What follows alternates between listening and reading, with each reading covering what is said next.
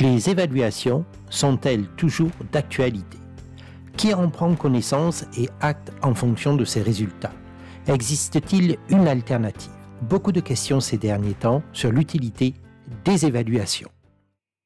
Ce podcast est né à la suite de deux demandes presque identiques que j'ai reçues à quelques jours d'intervalle. La première par email, merci à Sophie, et la seconde sur le forum de la communauté des formateurs Eureka, merci à Saïd car elles m'ont fait penser à la réflexion que nous avions eue chez Eureka sur les évaluations à chaud.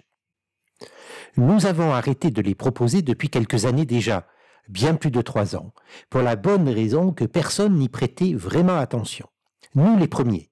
Nous les proposions par habitude.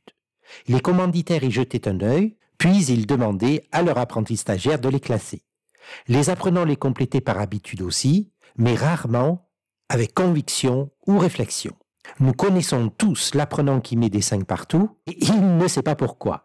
Il y a celui qui ne mettra jamais un 5 sur 5 par conviction, on peut toujours s'améliorer, et celui qui joue à Amsterdam, pique-pique et collégramme, au moment de la compléter. Après tout, lorsqu'on prend connaissance des questions posées, ils ont bien raison de les compléter à la va-vite. Êtes-vous satisfait ou pas du formateur ou de la formatrice? Avez-vous trouvé le contenu intéressant ou pas?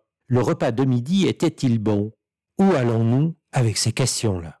Évidemment, certains d'entre vous penseront, Christophe, il existe aussi des évaluations avec des questions plus pertinentes, telles que des questions de reconnaissance, le rappel indicé libre. Absolument, vous avez raison. Néanmoins, ces questions font uniquement appel à la mémoire.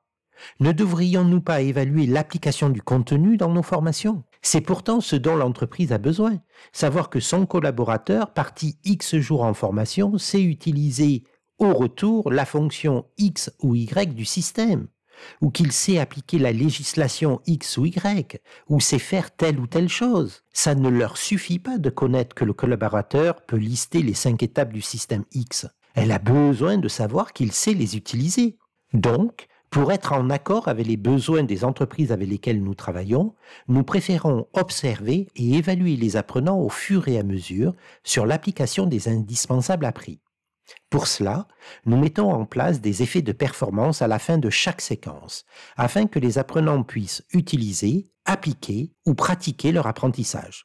Par exemple, pour une formation de formateur, après avoir appris le modèle de conception du cycle d'apprentissage, nous leur demandons de concevoir une séquence de formation en l'utilisant. Les apprenants sont évalués sur la conception, ce qui permet aux apprenants de prendre confiance en eux sur l'utilisation du modèle de conception pour le réutiliser après la formation. Ces évaluations observables permettent aux commanditaires de compléter leur dossier pour une prise en charge éventuelle de l'action de formation, pour la France en particulier. Ces effets de performance prouvent aussi le chemin parcouru par les collaborateurs et le retour sur investissement de la formation. En conclusion, je suis pour les évaluations, mais pas comme elles sont proposées dans 80% des cas. Pour être efficaces, pertinentes et aidantes, elles doivent être observables et elles doivent évaluer une utilisation, une application ou une pratique. C'était Christophe pour Eureka Podcast.